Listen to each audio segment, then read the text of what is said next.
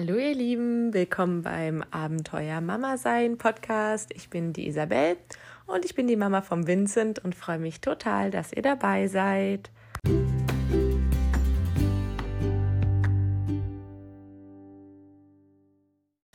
Hallo ihr Lieben und herzlich willkommen zur großen Geburtsfolge im Abenteuer Mama sein Podcast.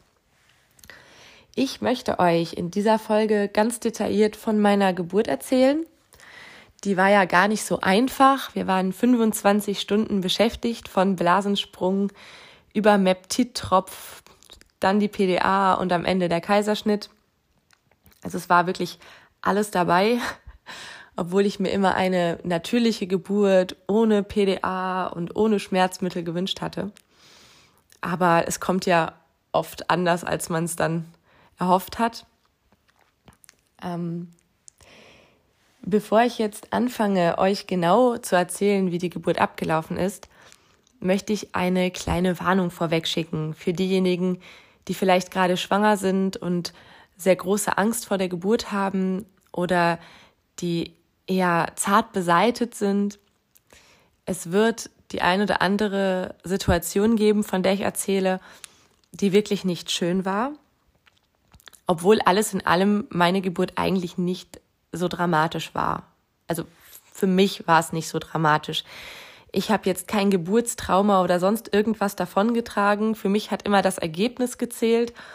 Ich bin so ein Mensch, der die Einstellung vertritt, was muss, das muss.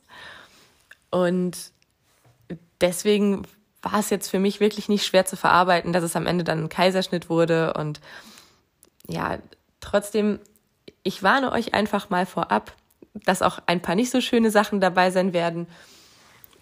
Und möchte euch bitten, euch jetzt nicht verängstigen zu lassen, weil das ist wirklich absolut nicht das Ziel. Im Gegenteil möchte ich euch vielmehr die Angst nehmen vor einem Kaiserschnitt oder auch vor der PDA, weil ich selber zum Beispiel unheimliche Angst vor der PDA hatte.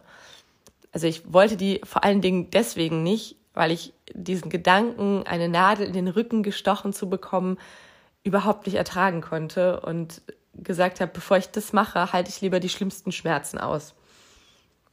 So viel schon mal vorab. Ja, diejenigen von euch, die die Folge über das dritte Trimester gehört haben, die wissen ja, wie mein letzter Frauenarzttermin abgelaufen ist. Für die, die das sich nicht angehört haben, gebe ich das jetzt noch einmal ganz kurz wieder. Und zwar hatte ich meinen letzten Frauenarzttermin zwei Tage vor meinem errechneten Geburtstermin am 25.09. Das war ein Mittwoch und da war noch keine Weiche auf Geburt gestellt. Also der Gebärmutterhals war lang, der Muttermund geschlossen, es waren keine Wehen auf dem CTG zu sehen, die Herztöne waren gut, die Plazentastruktur war gut, also es gab überhaupt keinen Anzeichen dafür, dass die Geburt losgehen könnte. Trotzdem habe ich beim Rausgehen meiner Frauennetze noch mal ganz kurz ähm, die Frage gestellt, was ich tun müsste, wenn ich jetzt einen Blasensprung habe, weil es ja immer heißt, wenn das Kind nicht tief genug im Becken sitzt, müsste man liegend transportiert werden. Aber die Frauenärztin meinte dann auch, nee, ist tief genug im Becken, der Kleine, und schmunzelte dann schon und meinte, na, wir sehen uns sowieso am 27. an ihrem Termin nochmal und bis dahin wird das eh nicht passieren. Das war dann so der Grundtenor, mit dem ich dann die Praxis verlassen habe. Ehrlich gesagt war ich auch etwas enttäuscht dann. So, ich bin nach Hause gefahren und hatte so ein bisschen dieses Gefühl, ach, wenn es doch jetzt losgehen könnte. Also es haben immer alle gesagt, ach, der ist so groß, der kommt bestimmt eher. Und man kriegt ja dann auch ständig irgendwelche Nachrichten von Freunden und Familie, so, ja, merkst du schon was? Geht's bald los? Ja, gemerkt habe ich nichts. Losgehen sollte es ja anscheinend auch noch nicht. Es war wirklich frustrierend irgendwie. Also es war auch immer beschwerlicher geworden. Das Sodbrennen raubte mir wirklich den letzten Nerv. Ich konnte gar nicht mehr richtig schlafen musste ständig auf die Toilette.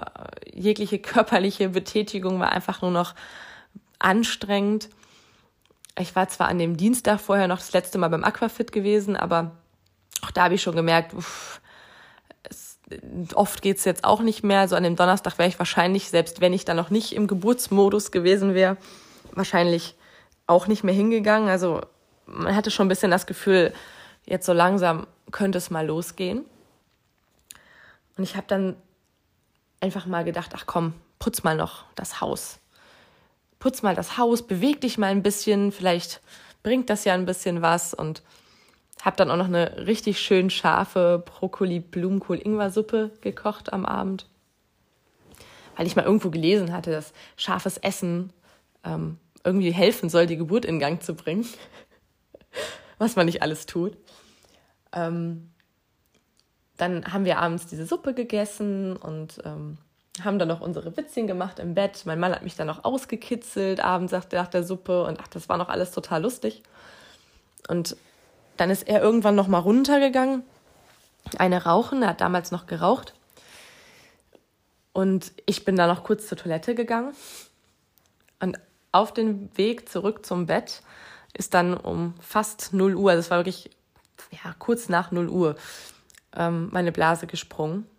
Ähm, das war dann wirklich wie im Film. Es hat ein kurzes Knacken gegeben und auf einmal lief's. Und im ersten Moment war das so ein Gedanke, oh Mann, jetzt bist du noch inkontinent, jetzt hast du es geschafft. Und direkt der zweite Gedanke war dann natürlich, ja, Moment mal, du warst gerade auf der Toilette, das ist bestimmt was anderes. Ja, und dann habe ich meinem Mann über so eine Walkie-Talkie-App, die wir auf dem Handy hatten, Bescheid gesagt, er soll mir die Teststreifen bringen, das Lackmuspapier. Und ich habe das dann mal so da reingehalten und das war komplett blau. Also pH-Wert über sieben und damit dann offensichtlich Fruchtwasser. Und ich weiß noch, wie es mir dann wirklich eiskalt den Rücken runterlief und ich am ganzen Körper Gänsehaut bekommen hatte. Mein Herz hat ganz doll geschlagen, also ich war super aufgeregt. Und dann habe ich meinen Mann angeguckt, der die ganze Schwangerschaft über der coolste der Welt war. Und der war wirklich blass geworden und stotterte nur, was müssen wir jetzt machen und muss ich was machen und war total weg von der Welt, total erschrocken, dass es jetzt losgeht. Und ich habe es dann wirklich geschafft, mich noch so ein bisschen zu sammeln und habe ihm dann gesagt, ja, soll mir bitte das Telefon holen und die Nummer vom Kreissaal. Die hatte ich extra unten an die Pinnwand geheftet. Ist auch ein Tipp von mir, also heftet euch die Nummer irgendwo hin, damit ihr die da nicht mit zittrigen Fingern im Internet suchen müsst. Ähm, ja, dann habe ich angerufen im Kreissaal und habe denen gesagt, dass ich einen Blasensprung habe und dass mein ähm, B-Streptokokkentest positiv ist. Und dann meinten die natürlich, dass wir uns direkt auf den Weg machen sollen, weil ich ja ein Antibiotika bekommen muss. Ja, und dann hat mein Mann nur noch die Kliniktasche gegriffen und dann sind wir ins Auto und sind dann auch direkt aufgebrochen Richtung Krankenhaus. Im Krankenhaus angekommen sind wir dann so um Viertel vor eins. Da haben wir dann auch direkt am Kreissaal oben geklingelt und die haben uns dann reingebeten, direkt in ein Untersuchungszimmer. Da kam dann ein Arzt und der hat natürlich erstmal gefragt, was wir da machen. Dann habe ich das erzählt, dass ich meine, einen Blasensprung zu haben. Und ja, er hat das dann nochmal untersucht. Ich musste mich dann da auch auf den Günststuhl setzen, hat dann nochmal geguckt und meinte dann nur, ja, Fruchtwasser läuft, ist ein Blasensprung, hat dann den Gebärmutterhals abgetastet und den Muttermund und meinte dann nur, ja, der Befund wäre unreif. Das heißt, äh, es ist noch eine ganze Weile hin bis zur Geburt. Der Gebärmutterhals war immer noch lang, der Muttermund vollständig verschlossen. Also es war einfach wahrscheinlich aufgrund der Größe von dem Kleinen und dadurch, dass ich ja schon die ganze Schwangerschaft viel Fruchtwasser hatte, einfach zu einem äh, vorzeitigen Blasensprung gekommen. Und dann hat er einen Ultraschall gemacht und hat den Kleinen da auf 3900 Gramm plus minus 300 Gramm geschätzt und meinte dann nur, ja, bei einer natürlichen Geburt müsste man aufpassen, dass man ähm, den Arm von dem Kleinen nicht verletzt oder das Schlüsselbein. Äh, und dann war ich erstmal im ersten Moment so ein bisschen schockiert und meinte nur, Moment, aber der passt doch irgendwie jetzt da durch, oder nicht? Und dachte schon, naja, vielleicht machen wir besser einen Kaiserschnitt und ersparen uns das Ganze. Aber er meinte dann, nein, ja, das wird schon gehen. Ähm, er müsste das halt nur vorneweg sagen, aber ja, wir versuchen es erstmal so. Da war ich dann schon so ein bisschen, ja, was heißt verängstigt? Also ich habe mir dann halt schon Sorgen gemacht, weil ich dachte, nachher passiert dem Kleinen vielleicht irgendwas oder ja, weiß ich nicht. Also das war für mich schon so ein, so ein, so ein kleiner Dämpfer in dem Moment. Und dann kam auch noch eine, ich fand zu dem Zeitpunkt sehr unfreundliche Hebamme und hat uns äh, zum CTG geführt, wo ich dann auch den ähm, Antibiotikatropf bekommen habe. Also die war irgendwie, ich fand sie, ich fand sie ein bisschen unhöflich irgendwie. Also vielleicht war das auch nur der Eindruck, es war auch sehr spät und ihre Schicht war auch kurz vor dem Ende, vielleicht hatte sie auch viel Stress, wer weiß das schon. Aber ähm, ich habe mir in dem Moment gedacht, boah, bei der möchte ich nachher nicht entbinden. Also das war mein Gedanke. Ich dachte, oh Gott, hoffentlich ist die bald weg und ich muss mich nicht noch mit der irgendwie rumärgern.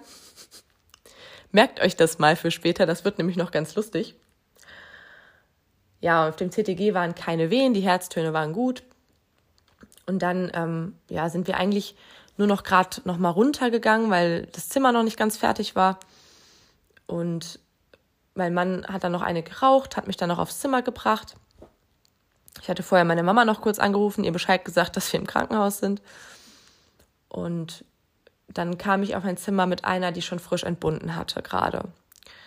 Ja, mein Mann durfte nicht da bleiben und ist dann nach Hause gefahren. Der war gegen drei wieder zu Hause und ich saß dann alleine in diesem Krankenhauszimmer mit diesem Pärchen, mit ihrem frisch geborenen Baby. Keiner von uns hat geschlafen. Also ich konnte nicht schlafen, weil das Fruchtwasser immer weiter lief und ich ständig die ähm, Binden wechseln musste und weil ich auch einfach zu aufgeregt war. Es war wirklich, ich war total nervös und dachte, ach Mensch, man hatte mir noch gesagt, wenn mein Körper innerhalb von 24 Stunden keine Wehen produziert, dann würden sie die Geburt einleiten. Und dann habe ich die ganze Zeit gegoogelt. Habe dann geguckt, wie lange das ungefähr dauern könnte, bis man Wehen kriegt und wie lange es dauert von einem unreifen Befund bis zur Geburt und ja, alles Mögliche. Also ich war überhaupt nicht auf Schlafen eingestellt. Mit meinem Mann hatte ich abgesprochen, dass er, wenn ich keine Wehen haben sollte, ruhig noch arbeiten fahren kann und ansonsten wiederkommen soll. Also das war so ein bisschen auf Abruf. Ja, und um sechs hatte ich dann so die ersten leichten Wehen. Und zu dem Zeitpunkt konnte ich dann tatsächlich auch verstehen, was die im Geburtsvorbereitungskurs gemeint hatten, als sie sagten, die fühlen sich an wie Unterleibskrämpfe beziehungsweise wie Periodenschmerzen. Ich hatte nämlich immer das Glück, nie Periodenschmerzen zu haben. Durch dadurch, dass ich die Pille genommen habe, 13 Jahre lang, hatte ich meine Periode eh nur ja so leicht und ich hatte maximal Kopfschmerzen, aber so Unterleibskrämpfe oder sowas, das habe ich erst seit der Geburt, dass ich äh, mit der Periode dann auch Probleme bekomme mit Unterleibs- und Rückenschmerzen. Deswegen war das für mich ein ganz neues Gefühl. Aber diejenigen von euch, die damit schon zu tun haben während ihrer Periode, die ähm, wissen ungefähr, wovon ich spreche. Also das waren wirklich Unterleibsschmerzen, die auch im Rücken dann zu spüren waren. Und das waren so die ersten leichten Wehen. Die Abstände waren da auch noch relativ groß und veratmen musste man da auch nichts, aber man hat das schon deutlich gespürt. Um 7 Uhr hatte ich dann den Termin zum CTG und habe auch da meinem Mann schon geschrieben, dass die ersten Wehen zu sehen sind und dass er bitte nicht mehr arbeiten fahren soll, sondern lieber zu mir ins Krankenhaus kommen soll zum Frühstücken. Und die Hebamme sagte dann auch, ähm, es war da zu dem Zeitpunkt schon eine neue Hebamme da, und sie sagte auch, ach, wahrscheinlich schafft der kleine Mann es dann doch von ganz allein, wenn sie jetzt Wehen haben. Dann gehen sie gleich mal frühstücken und dann laufen sie mal eine Weile rum und dann kommen sie um 10 nochmal wieder zum nächsten CTG. Ja, mein Mann kam dann auch zum Frühstück, so wirklich getraut zu frühstücken habe ich mich dann schon nicht mehr, weil ich hatte so gelesen, dass viele Frauen Übelkeit haben unter der Geburt und sich auch übergeben müssen. Und das war für mich auch wieder so eine totale Horrorvorstellung, so vor fremden Leuten. Und ich weiß nicht, ich fand das irgendwie komisch und dachte dann, nee, komm, isst besser nicht so viel, damit dir nicht schlecht wird. Im Nachhinein muss ich ganz ehrlich sagen, ähm, hätte ich besser mal was gegessen, dann wäre ich vielleicht am Ende nicht ganz so kaputt gewesen. Ich war wirklich so ein halbes Brötchen, glaube ich, was ich noch geschafft habe. Und dann sind wir erstmal noch ein bisschen rumgelaufen. Die Wehen wurden dann auch immer stärker, immer noch erträglich, aber tatsächlich auch stärker und man musste dann auch schon langsam anfangen, die dann auch zu veratmen. Um 10 Uhr sind wir dann wieder zum Kreissaal gegangen und da habe ich dann wieder ein CTG bekommen und den nächsten Antibiotikatropf. Also das muss man alle paar Stunden, ich glaube alle vier Stunden haben sie es bei mir gemacht. Oder waren es alle sechs? Ich weiß es gar nicht. Haben sie den, haben sie den Tropf auf jeden Fall neu gemacht. Also der, den haben wir auf jeden Fall regelmäßig dran gehabt, diesen Antibiotikatropf. Und dann ähm, nach diesem CTG bin ich das erste Mal in die Badewanne gegangen. Und das war zu dem Zeitpunkt noch total schön. Also das warme Wasser hat richtig gut getan und die Wehen waren viel leichter auszuhalten, sodass wir noch unheimlichen Spaß hatten. Also wir haben noch richtig viel gelacht. Ich habe dann noch Wahlgeräusche gemacht und ähm, habe mich meines Lebens gefreut über diesen dicken Kugelbauch, der da aus dem Wasser ragte. Es sah so witzig aus, wie so eine Schildkröte. Wir haben dann noch ein Handtuch darüber gelegt, weil es sonst so kalt wurde am Bauch. Und da war ich dann bestimmt eine halbe Stunde in der Badewanne und das war auch noch richtig schön. Ja, und nach dem Baden sind wir dann erstmal wieder zum Mittagessen gegangen. Und da war es dann schon so, dass ich gar nicht mehr wirklich essen wollte. Also mir war nicht schlecht, aber Essen konnte ich mir auch nicht mehr so richtig vorstellen. Das heißt, ich habe dann so wie so ein kleiner Spatz so das ein oder andere Stückchen doch noch irgendwie versucht, mir reinzuzwingen. Und den Großteil davon hat dann mein Mann gegessen. Und die Wehen waren dann aber auch schon so stark, dass es wirklich unangenehm war. Und nach dem Mittagessen sind wir dann auch eine ganze Weile nur noch rumgelaufen. Ähm, ich habe da auch nicht ein Foto mehr und mein Mann auch nicht weil wir wirklich nur noch von A nach B getigert sind und eine Wehe nach der anderen musste ich veratmen und musste mich dann auch immer festhalten an meinem Mann oder an Gegenständen. Ich konnte überhaupt nicht mehr weiterlaufen unter den Wehen. Das war total anstrengend. Und ich muss sagen, das, das war dann wirklich irgendwann so, dass ich, wenn die Wehe so anfing, schon verkrampft habe, weil das, das einfach man, man wusste schon, was für ein Schmerz kommt und fühlte sich, egal ob man jetzt gerade die letzte Wehe durch hatte, überhaupt nicht mehr auf die nächste vorbereitet. Also man hatte schon dieses Gefühl, oh nee, jetzt nicht schon wieder. Und dann sind wir so gegen 16 Uhr wieder zum Kreissaal zurückgegangen. Und da war in meinem Kopf schon alles am Klingeln. Ich wollte eigentlich nur noch eine PDA, obwohl ich einen riesen Schiss davor hatte. Ich wollte diese PDA, ich wollte, dass diese Schmerzen einfach aufhören.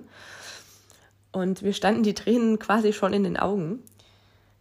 Und die Hebamme, die uns dann entgegenkam, die sagte, ja, kommen Sie noch einmal in die Badewanne und dann müssen wir eh noch ein CTG machen und vielleicht wird es ja in der Wanne besser. Und während die Wanne dann einlief, ähm, habe ich dann auf einmal richtig Bauchschmerzen bekommen und musste ganz dringend auf Klo. Ich musste mich dann zum Glück nicht übergeben, aber ich hatte tierischen Durchfall. Also der Körper macht dann auch Platz fürs Baby irgendwann. Also das war bei mir halt dann während der Geburt. Manche haben es ja auch vorher. Ähm, ich war dann auch ehrlich gesagt relativ froh, dass das schon so raus war, weil ich hatte auch immer so ein bisschen Angst, das hat man ja auch immer, dass beim Pressen dann nicht nur das Baby, sondern auch hinten noch was rauskommt. und dann dachte ich so, ja gut, wenn das jetzt leer ist und man isst ja jetzt dann auch eh nichts mehr, Mittagessen war ja schon vorbei, dann ähm, ist das vielleicht eine sauberere Angelegenheit später. Also ich habe es dann positiv betrachtet. Ja, und ähm, ich war dann wirklich, also mein Mann sagte, das waren vielleicht fünf Minuten. in der Badewanne. Also ich bin in diese Wanne reingegangen und die nächste Wehe, die war schon so furchtbar und durch das warme Wasser fühlte sich das fast doppelt so stark an. Da wäre ich schon fast aus der Wanne gehüpft. Und dann war auch sehr schnell klar, das halte ich überhaupt nicht mehr aus. Also ich wollte da nur noch raus und bin dann auch direkt ans CTG von da aus gekommen, was ich eigentlich auch schon nicht mehr machen wollte. Also da war ich dann schon so ein bisschen zickig und war dann schon so, ich will hier gar nicht mehr CTG, ich möchte eine PDA, ich will einen Kreissaal, ich will das hier alles nicht. Und die Hebamme meinte dann, ja, weil ich auch nicht mehr liegen wollte, sagt dann, ja, komm, dann bleiben Sie sitzen, aber das CTG müssen wir machen, bevor wir die PDA legen. Dann hat sie dieses CTG gemacht und hat danach ähm, den Muttermund gefühlt ja, und der war gerade mal bei vier Zentimetern. Und da war es dann auch schon kurz nach, kurz nach fünf, als wir in den Kreißsaal kamen. Und man muss halt wirklich sagen, ich hatte ja von diesem 25. da bin ich morgens um sieben aufgestanden, hatte dann ja nicht mehr geschlafen bis zu diesem 26., wo wir jetzt waren, 17 Uhr. Ich war todmüde. Ähm, die Wehen haben jegliche Kraft gefressen, die noch übrig war. Also ich hatte wirklich das Gefühl, bei jeder Wehe, die kam, ich habe der nichts mehr entgegenzusetzen. Ich fühlte mich unheimlich hilflos und war wirklich nur noch ja auf diese PDA aus. Also ich wollte diese PDA unbedingt und im Kreissaal habe ich dann auch dieses OP-Hemd schon anbekommen. Also ich habe auch gar nicht mehr meine Anziehsachen angezogen nach der Badewanne weil denen klar war, dass der Anästhesist dann jetzt gerufen wird. Ja, und dann haben wir gewartet. Und zwar lange gewartet. Ähm, ich habe zwischendurch wirklich Rotz und Wasser geweint und immer wieder gefragt, warum mir keiner hilft. Ich war total am Ende und mein Mann ist dann auch zwischendurch raus auf den Flur und hat mal gefragt, ob da vielleicht irgendwie mal jemand kommen könnte, weil einfach, ja, es, es war einfach niemand da. Und am Ende kam raus, die waren ein bisschen unterbesetzt und die eine Hebamme, die war gerade, ja, mehr oder weniger bei den Presswehen mit, mit einer anderen Schwangeren beschäftigt. Und ähm, der Anästhesist war irgendwie überhaupt nicht auffindbar anscheinend, keine Ahnung. Auf jeden Fall kam da keiner. Und auf dem CTG konnte man wirklich schon sehen, dass diese Wehen überhaupt nicht mehr aufhörten. Also die gingen gar nicht mehr runter. Ähm, dadurch, dass ich so verkrampft war und die Wehen einfach fast durchgehend waren, hatte ich einfach auch keine Pause mehr und war einfach nur noch fertig. Das war wirklich eine Grenzerfahrung, muss ich ganz ehrlich sagen. Und ich wünsche keinem von euch diese Erfahrung, weil das wirklich nicht schön ist.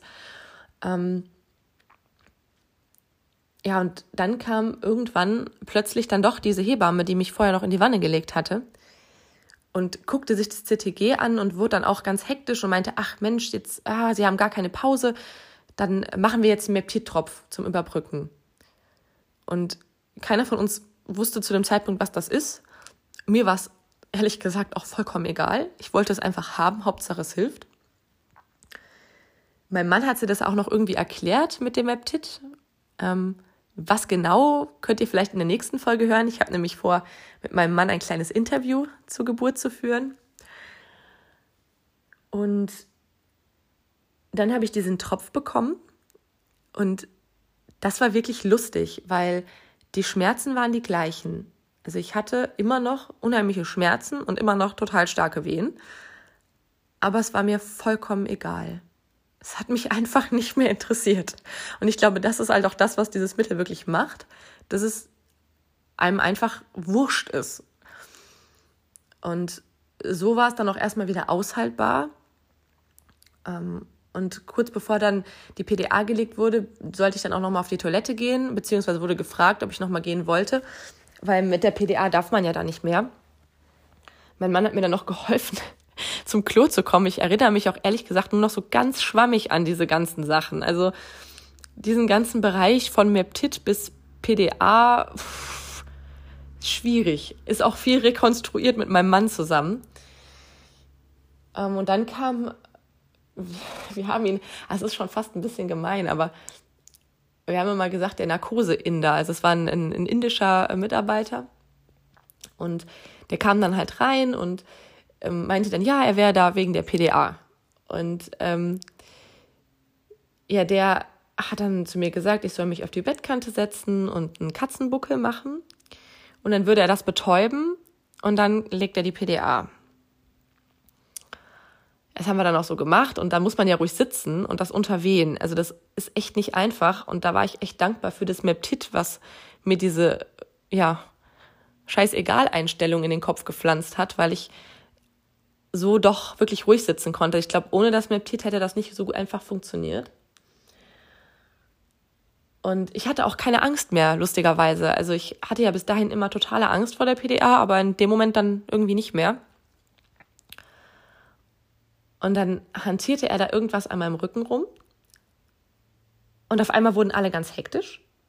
Und dann machte er das gleiche nochmal. Und ich hatte das Gefühl, also ich habe im Nachhinein gedacht, ich habe mir das nur eingebildet, dass er zweimal das gleiche gemacht hat. Aber in Wirklichkeit war es tatsächlich so. Ich habe meinen Mann dann danach gefragt und er meinte, der hat diese Nadel da reingemacht, hat da irgendein Verbindungsstück dran gemacht und dabei ist dann alles, was er in den Rücken reingestochen hat, rausgeflogen gekommen. Und selbst die Hebamme hätte wohl total erschrocken geguckt. Und dann hat er das einfach neu gemacht, quasi. Und ähm, ja, also ich bin froh, dass ich es nicht gesehen habe, muss ich ganz ehrlich sagen. Ähm, aber am Ende lag die PDA dann wirklich gut. Also als sie dann lag, ähm, es war dann so gegen halb acht, dass die lag, da konnte ich dann wirklich auch ein bisschen schlafen. Also ich habe dann, glaube ich, auch eine halbe Stunde geschlafen. Und als sie dann das nächste Mal zum Kontrollieren kam, war mein Muttermund auch schon bei neun Zentimeter offen. Also ich habe schon gesagt, bei der nächsten Geburt spiele ich nicht mehr den Helden. Also da lasse ich mir die PDR einfach geben, ähm, bevor ich an diesen Punkt komme, wo ich gar nicht mehr, ähm, ja, gar nicht mehr kann. Also ich hätte auch viel eher einfach sagen sollen, ich nehme die PDA, ähm, anstatt da krampfhaft ohne Schmerzmittel durch die Geburt gehen zu wollen. Also das tue ich mir beim nächsten Mal nicht nochmal an. Das weiß ich jetzt schon.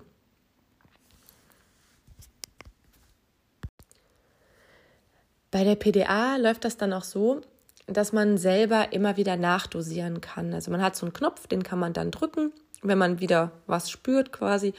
Und dann ähm, betäubt das, äh, das quasi neu.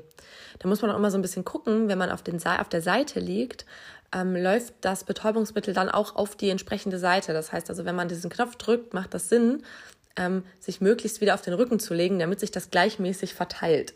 Sonst hat man nämlich quasi eine taube Popobacke und auf der anderen Seite spürt man noch alles. Ähm, was bei uns dann war, ähm, das CTG wurde schlechter. Also die Herztöne von unserem Kleinen wurden schlechter.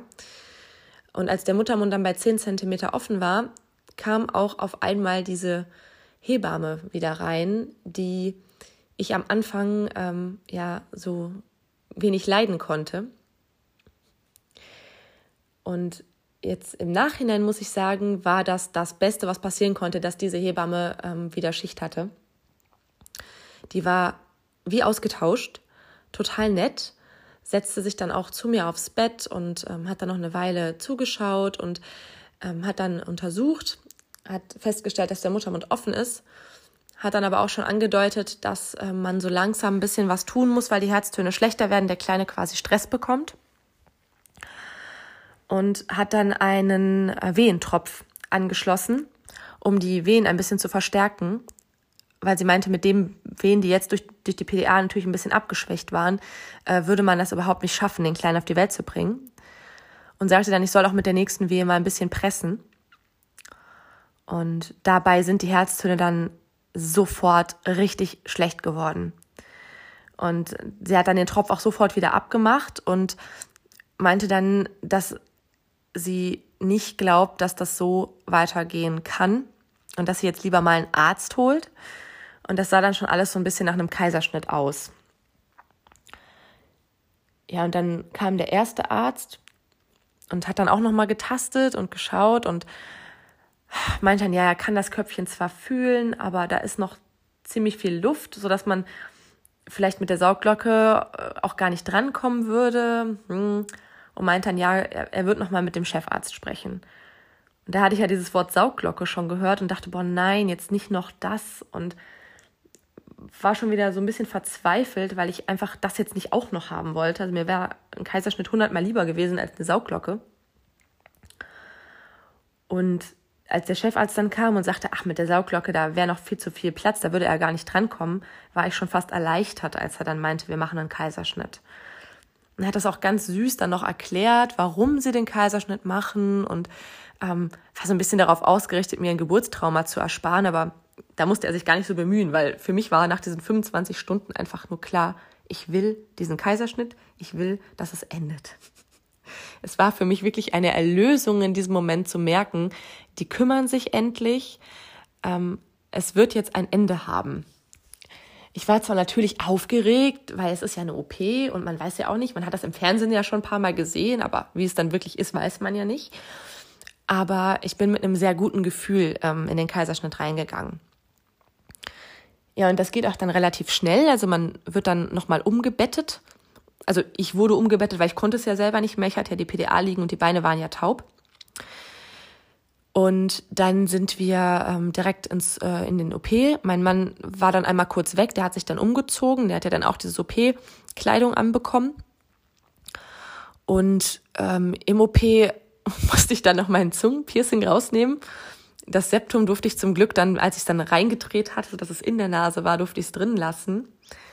Dann habe ich so einen ähm, ja, Beatmungsschlauch in, den, in die Nase gesteckt bekommen, wo dann Sauerstoff drüber gegeben wurde. Und dann saß eine ganz, ganz liebe Schwester auf der einen Seite an meinem Kopfende und auf der anderen Seite stand mein Mann. Und mir war schon so ein bisschen kalt und ich war so ein bisschen aufgeregt, aber es ging noch. Und dann wird ja dieser Vorhang vor allem gespannt, sodass man auch wirklich gar nichts mehr sieht. Ja, und ähm, dann haben sie desinfiziert und irgendwann sagte der Arzt, und spüren Sie das noch? Und dann war wirklich noch so ein leichter Druck zu spüren. Also wirklich, es, ist, es war auch nicht mehr warm oder kalt. Ich konnte das gar nicht mehr sagen. Als ich sagte, das wäre warm, sagte er, alles klar, dann können wir anfangen, weil das muss wohl irgendwas sehr Kaltes gewesen sein. Und man, also bei dem Kaiserschnitt, merkt man schon noch was. Also äh, man hat keine Schmerzen, schon mal vorab. Also ihr merkt keine Schmerzen. Aber man merkt, dass sie schneiden und man merkt auch, dass sie reißen. Also die reißen das ja auf. Das wird ja nicht komplett aufgeschnitten. Man merkt also, dass sie irgendwas da machen. Ähm, und das ging dann aber auch sehr, sehr schnell. Also man merkt dann im Bauch so ein bisschen einen Druck und dann auf einmal, ähm, ja, ich, auf einmal wie, wie, wie halt was rausgehoben wird. Also man merkt das. Ne? Und dann war da dieses ohrenbetäubende, wunderschöne Schreien. Also der Kleine hat sofort geschrien. Richtig, richtig laut. Und ich hatte sofort Tränen in den Augen und meinte nur zu der, zu der Schwester, ist er gesund, ist er gesund, geht's ihm gut? Und sie meinte nur, sie, sie hören ihn doch, sie hören ihn doch. Und dann hat mein Mann den Kleinen zuerst auf den Arm bekommen und dann habe eigentlich direkt ich ihn bekommen. Und der lag dann bei mir auf der Brust und hat so geschrien. Und ich habe ihn dann immer gestreichelt und habe gesagt, oh Schatz, alles ist gut, Mama ist da. Und ja, es ist immer noch total emotional. Ich habe immer noch Tränen in den Augen, wenn ich davon spreche. Es einfach wunderschön war. Und während ich dann zugenäht wurde, was ich dann überhaupt nicht mehr realisiert habe, ähm, hatte ich die ganze Zeit mein wunderschönes Baby auf dem Bauch. Also die haben den jetzt nicht irgendwie noch untersucht oder sonst was. Ich hatte den die ganze Zeit bei mir, den Kleinen. Und der blieb dann auch bei mir, ähm, wurde dann mit uns in den, äh, in einen anderen Raum gefahren, nachdem ich dann fanden, zugenäht worden war. Und da kam dann irgendwann die Hebamme, naja, bestimmt zwei Stunden oder so, also es war wirklich lange, und hat dann einmal den Kleinen gemessen und gewogen und hat mir dann noch ähm, gezeigt, wie ich den Kleinen anlege das erste Mal an die Brust. Und dann durften wir wieder alleine dort bleiben, erstmal. Und ähm, also wirklich auf die Welt kam der Kleine um 1.15 Uhr. Genau, das ist noch wichtig. 1.15 Uhr war ähm, die Geburtszeit und zwar an seinem Termin, also an dem 27.09. morgens kam er auf die Welt. Sein ähm, endgültiges Geburtsgewicht waren 4100 Gramm er war 52 Zentimeter groß und hatte einen Kopfumfang von 36 Zentimetern. Als wir dann auf das Zimmer konnten, äh, musste mein Mann erstmal wieder gehen. Also der durfte wieder erstmal nicht bleiben, weil es ja noch kein Familienzimmer war. Die Aussicht bestand aber, weil meine Bettnachbarin am nächsten Tag schon nach Hause konnte. Und die meinten dann, wenn jetzt niemand nachrücken würde, dann könnten wir das Zimmer haben. So war es ja dann am Ende auch. Und ich bin dann mit äh, Vincent da geblieben und habe ganz viel Kuschelzeit mit ihm genossen. Und ähm, wenn ihr einen äh, Kaiserschnitt hattet, dann habt ihr ähm, Katheter liegen und dürft auch erstmal nicht selber aufstehen. Also das ähm, wird dann mit Begleitung quasi gemacht. Das heißt, wenn mit dem Kleinen irgendwas ist, ähm, zum Beispiel die Windel gemacht werden muss oder so, dann ähm, wird geklingelt und dann macht das erstmal die Hebamme. In der ersten Nacht war das zumindest so, als mein Mann dann da war, hat mein Mann das dann übernommen. Genau. Ja, und das war dann auch erstmal alles, was ich zur Geburt zu sagen habe. So ist das bei uns abgelaufen.